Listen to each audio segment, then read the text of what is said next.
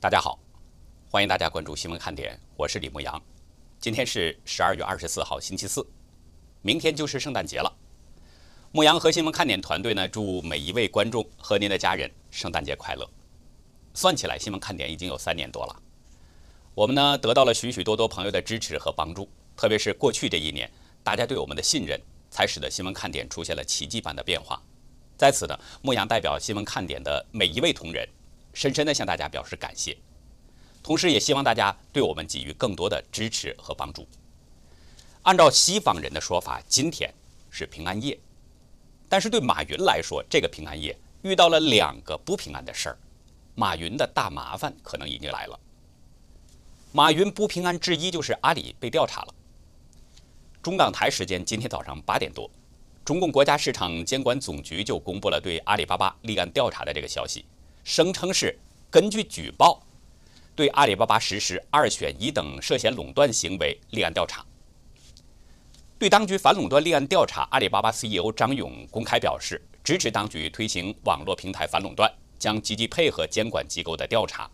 同时还表示公司业务照常营运。不过，阿里巴巴的股价还是出现了应声下跌，因为圣诞假期，香港的股市只交易了半天。到中午收盘呢，股价是重跌了百分之八点一三，创下五个多月来的新低点。二选一指的就是电商平台要求商家只能加入单一平台，不能同时在两个电商平台运作。这种做法的目的就是为了控制垄断市场。中共市场监管总局十二月十号呢，曾经发布了关于平台经济领域的反垄断指南征求意见稿，对这种行为提出了认定标准。商界我们知道，的确有同行是冤家这样的现象，也的确存在着不正常的竞争，所以阿里被举报的可能性是存在的。但是市场监管总局并没有提供是谁举报的等等进一步细节。阿里巴巴电商平台淘宝和天猫在大陆有两个主要的竞争对手，一个是京东商城，一个是拼多多，是哪一个呢？都有可能。不过，人们更相信这可能只是当局的一个借口。大家注意，在阿里巴巴被调查之前，就在本月，中国当局先做了一系列的动作，都是针对所谓的市场垄断问题。先是呢，在十一号政治局的会议上，第一次把反垄断定为明年开始的工作重点；然后在十八号结束的中央经济工作会议上，正式把反垄断列为明年的工作要项。十四号呢，中共市场监管总局官网说，依据反垄断法，分别对阿里巴巴等三家公司各罚款五十万。接着在二十一号，中共全国人大常委会宣布，明年将要修订反垄断法。正是在这些动作之后，阿里巴巴就成了第一个被反垄断调查对象。我们说过，中共的法律可以自由的伸缩，要长能长，要短能短。它的执法尺度是根据自己的需要在随意的变化的，所以中共这几个动作完全是有目的而为。换句话说，对阿里所谓的反垄断调查，不过就是一个幌子。大家想想看，垄断在中国还是新鲜事儿吗？中国的所有行业，哪一个不是被权贵集团在垄断控制着呢？金融、能源、电信、娱乐等等等等，所有的行业都有中共最高层家族，他们的成员在插手。德国博昂大学的政治学家顾学武曾经指出，中共高干子弟，包括当权者的家人，之所以拥有巨额财富，就是因为他们的亲戚、儿子、孙子、儿媳都在国有企业担任要职。国有企业的高官基本上都是官僚子弟。就是说，中共对阿里调查反垄断就是一个借口，实际很可能是中共要打掉马云，把他的这个网络金融帝国收入囊中。有网友直接就说：“这又是一次杀猪。”马云平安夜遇到的第二个不平安的事，就是金融管理部门将于近日约谈蚂蚁集团。这是中共官媒新华社在今天早晨发布的消息。消息表示呢，中共央行、银保监会、证监会和外汇管理局约谈蚂蚁集团的目的是，督促指导蚂蚁集团按照市场化、法治化的原则，落实金融监管、公平竞争。和保护消费者合法权益等要求，规范金融业务经营与发展。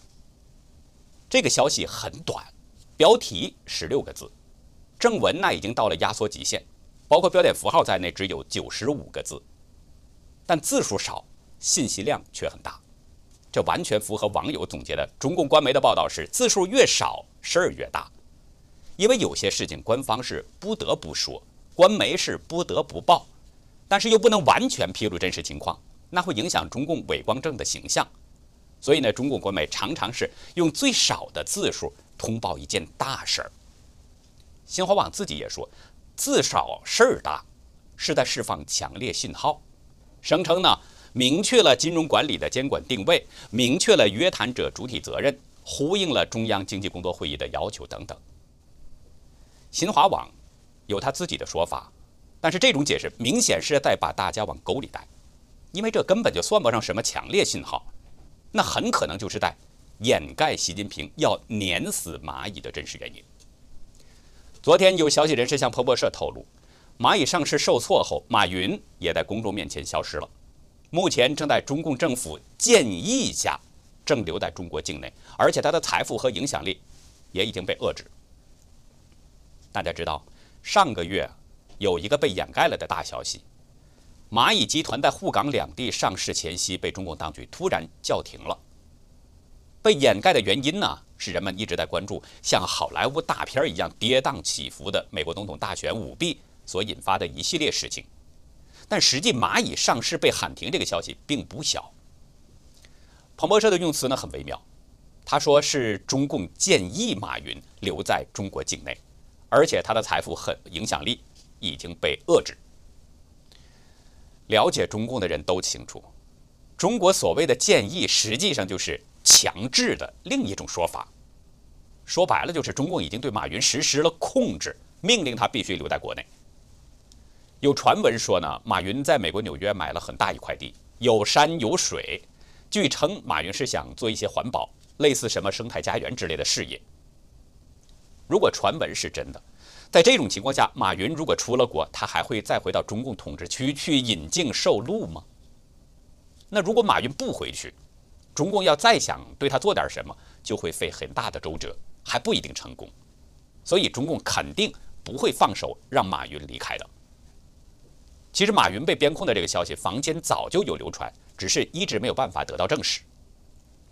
那么马云被控制在国内是什么原因呢？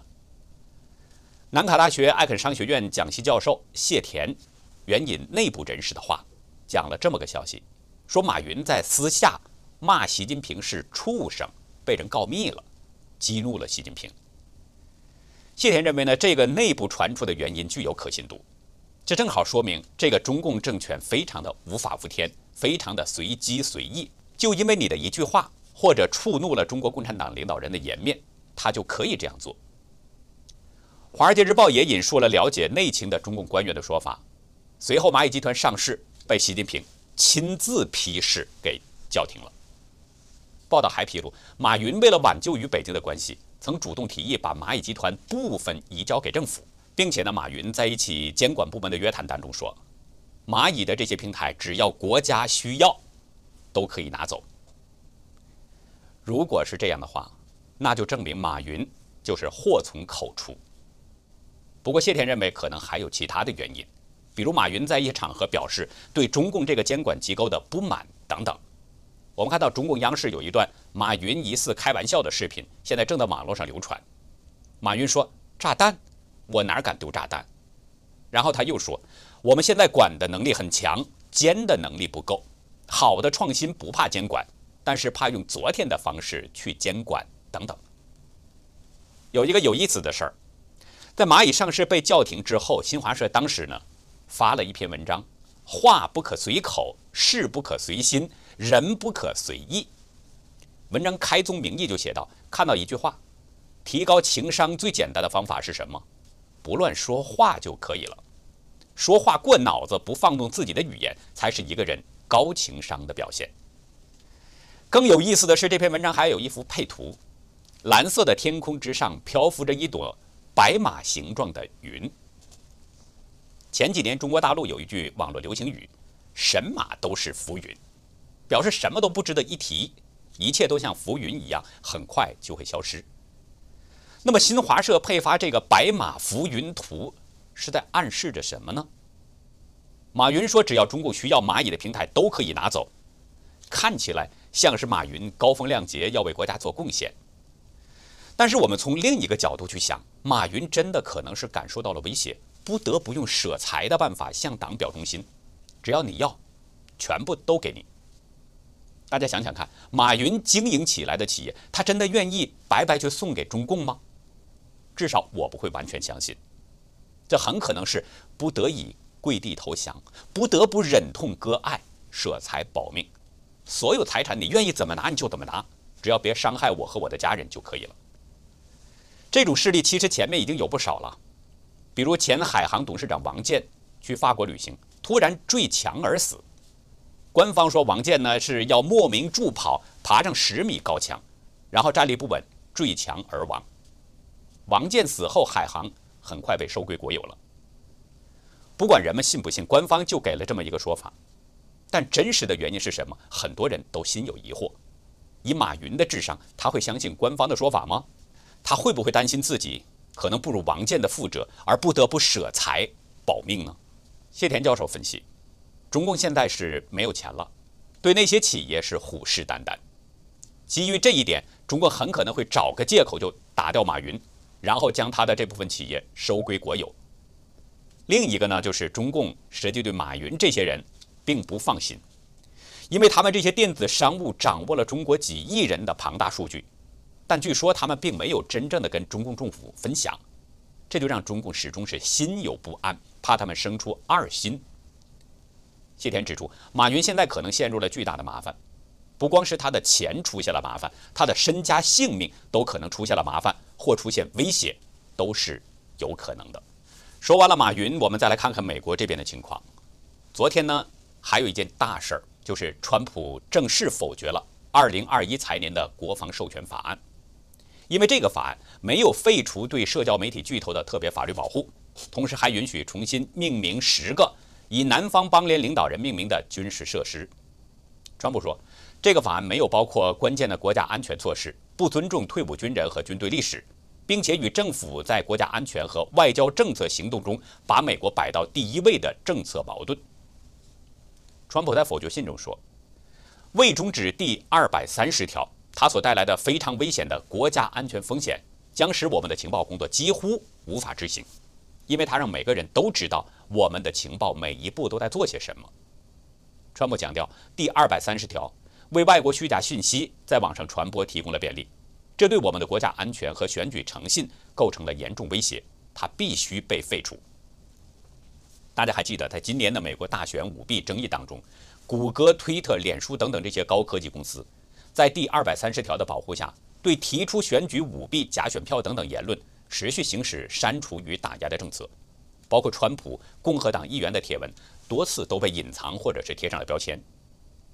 川普还批评，法案内容包括限制总统维护国家安全的能力，限制总统可用于应对国家紧急状态的军事建设资金金额。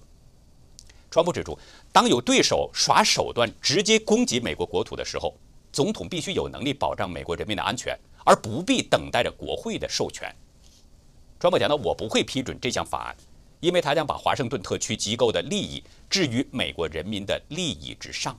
我有责任不批准，并将第六三九五号法案退回众议院。”昨天呢，参议院司法委员会主席格雷厄姆推文表示，同意川普的建议，废除二百三十条款。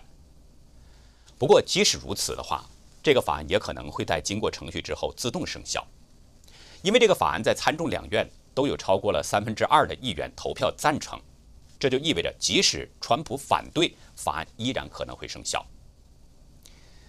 昨天呢，威廉巴尔卷着铺盖走人了，杰夫罗森成了代理司法部长。巴尔前脚刚一走，川普就针对特别检察官的问题在推文上发表了自己的看法。昨天晚上，川普在推文中说，在2020年总统大选中看到大规模选民欺诈之后，有人认为不需要强有力、快速和公正的特别检察官。我不同意这种想法，这是我们国家历史上最腐败的选举，必须对其进行仔细调查。从推文的内容来看，川普明显是认为应该设立特别检察官调查选举舞弊，这个信息相当强烈。在此之前，关于设立特别检察官的问题，很多人都曾发表过看法，比如白宫顾问彼得·纳瓦罗，他就曾对这个福克斯谈起过，他认为必须有一名特别检察官调查选举欺诈的指控，以弄清一切。不过，川普一直没有就这个问题做出过正式的公开表态。昨天之前呢，巴尔一直都是司法部长，但是巴尔并不认为大选存在着推翻大选结果的舞弊。他在离任前还在公开说不会设立特别检察官，就是说。巴尔的做法与川普是完全相反的。对这一点，川普显然是清楚的。他也曾表示过对巴尔和司法部不作为的不满意。不过，即使这样，川普最终还是让巴尔平静地离开了。而且，在巴尔离开之前，他还对巴尔有一些肯定。